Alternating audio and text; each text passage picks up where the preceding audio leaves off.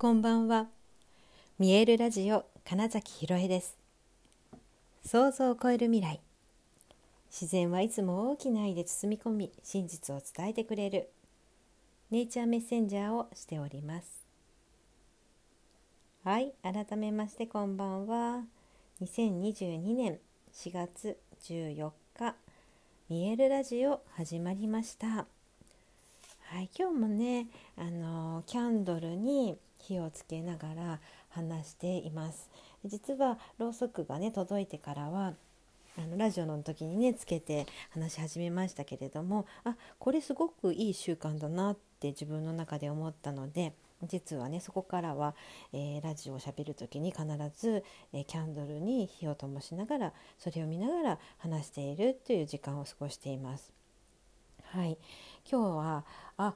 なるほどなって思ったあの記事というかウェブのサイトで見た言葉がいくつかあって、まあ、ちょっとそこからね自分が思ったことを話していきたいななんて思ってるんですけれどもえ一つはあの稼ぐのに一番大きななんだろうなあなたを止めているものはこれですよみたいなねそういう記事のところにあったのがうんと面倒くさい。っていうことですって書いてたのがすごくああってなったんですこれ別に、えー、稼ぐ云々とかではなくって全てにおいてですよね。えーと、よくほらやったことがないから不安だからとかうんいろいろとの何て言うんでしょうね行動ができない人の、まあ、言い訳と言われているような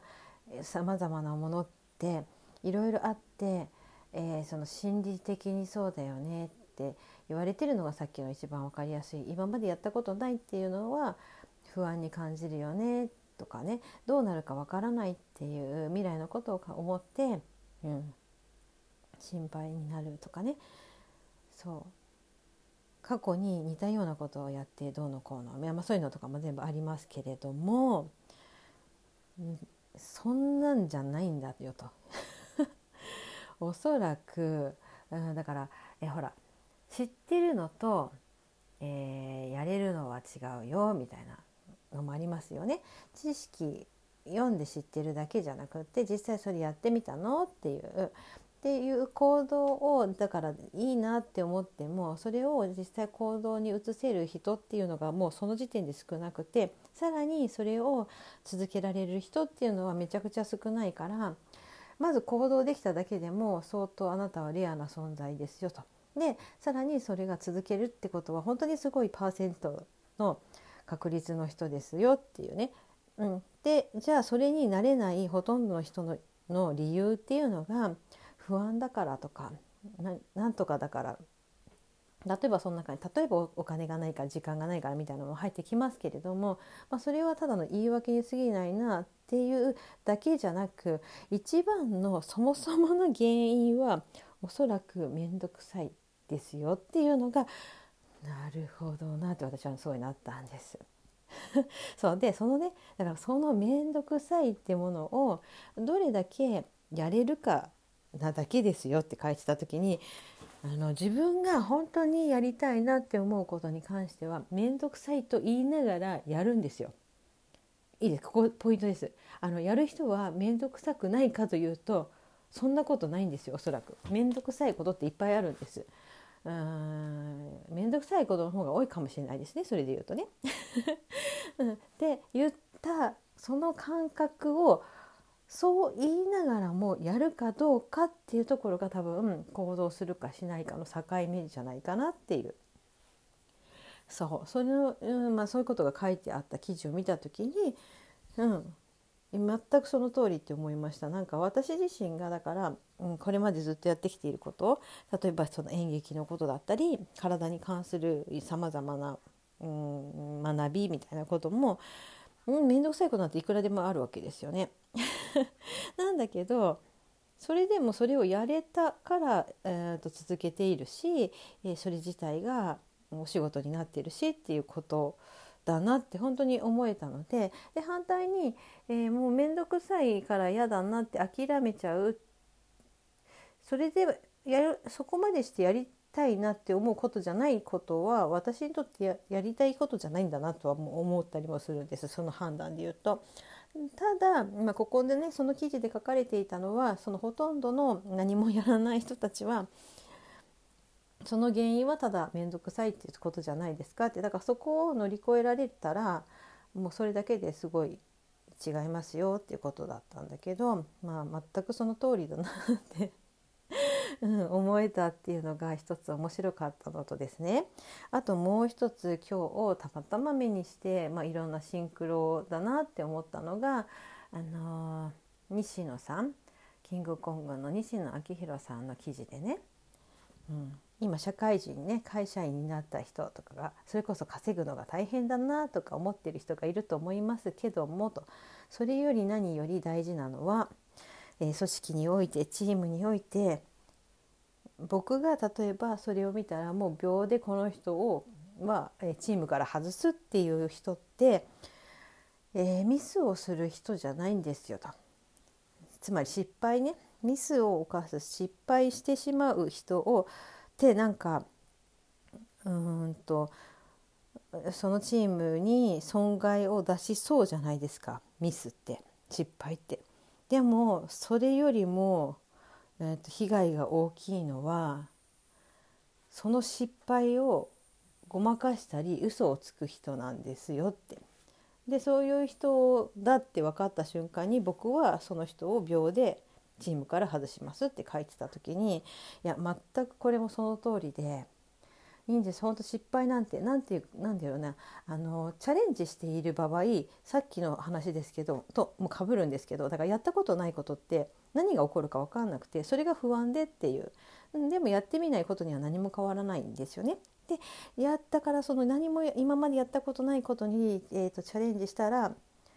何が起こるか分かんないからいわゆる失敗予想と違ったっていうことなんていくらでも起こり得るわけです。でその時にそれを何事もなかったようにするか、うん、嘘をついてしまうとえ例えばそこで取れたデータが取れなくなるわけですよね。うんえーとね、失敗ってだから、えー、次に改善するできるための、ね、要素でしかないんですよ。うん、なんだけどだからそれをいけないことって思っちゃってるから、まあ、ごまかしたり嘘つくわけですよね。つまり失敗イコール悪だって染み込みすぎている人結構いるんじゃないですかっていう話なんですよ。でその元になる、え考え方のベースが、え、学校教育に結構あってその正解テスト勉強だったり答えっていうものがあるそもそもそれがあるという前提でね、えー、っと教育の現場がなされているから、まあ、日本が特に。なのでそれで正解正しい答えを出さなくちゃというふうにもう刷り込まれすぎてるわけですよ。だから、えーと間違った答えを出してはいけないし言うこと自体が恥ずかしいし、うん、そんな自分って、見せちゃいけないものみたいになっちゃうからだから失敗っていうものをした時にそんなのはいけないそれは見せてはいけないってなって、えー、黙っていたりごまかしたり、まあ、嘘をついたりすると。でもね本当によく考えてそれで、うん、なんだ例えばってそこのね例で書いてたのは交通事故とかだったんですけど何かこの事故が起こった現場でもそれがなかったことにしているとまたまたそこで事故が起こるわけですよね。うん、っていうぐらいシンプルに考えたら、えー、その失敗って改善するためのうん、すごい大事な材料でしかない特に仕事チームとか組織においては。なのでなのででですよ、うん、本当にこれもだから面倒くさいとも結構だから似てるなってなんか思ったんですよね感覚が。うん、で、えーと自分が本当にやりたいことに向かってチャレンジしていたらだから面倒くさいことだってやるしそこで失敗と言われてるような何かミスが起きたとしてもそれをただ認めてどうしようどうしていったら良くなるのってより良くなるのっていうところだけを考えていけるとね、ほらやっぱそう思っていると面倒くさいとかもどうでもよくなってくるじゃないですかもう やるしかないなっていう、うん、ところですよね。うん、でだから、えーとね、自分だけを守ろうといううん何て言うんだろう。保全みたいな何て言うんですかこういうの、うん、自分が良ければ自分だければが自分だけが良ければいいみたいな、えー、感覚になっていると多分その面倒くさいことはやらないし、えー、そのミスとか失敗も、えー、ごまかしちゃうんだけどうーん何て言うの？本当にチームのこととかこれから世の中良くしていこうとか、うん、こんなチャレンジをしていきたいっていう、えー、マインドになっている人は多分そんなことどうでもよくって進むんですよ。進むゴールはもっとそんなところにあるわけじゃないから目の前の何かにうん、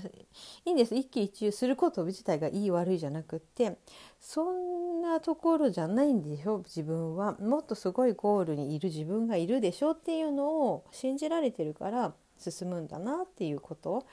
うん、なんかそのね答え合わせみたいなのが今日見たその面倒くさいで行動を止めちゃうっていうことと,、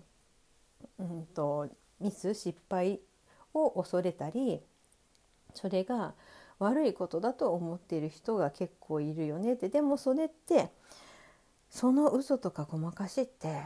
もうずっと似たようなところを見てる人に関してはもうすぐにそんなんバレるわけですよと。だったらそのそのちょっとした嘘がもうあなたの信頼を一気に下げるんですけどそれどうですかっていう、まあ、問いかけなんですけどね。はい、なので、まあ、私は本当に、えー、それを心にねすごい心にしっかり持ってどんどんチャレンジしていきたいなって思いました。はいということで本日もご視聴くださりありがとうございました。2022年4月14日見えるラジオ金崎ひろえでした。おやすみなさい。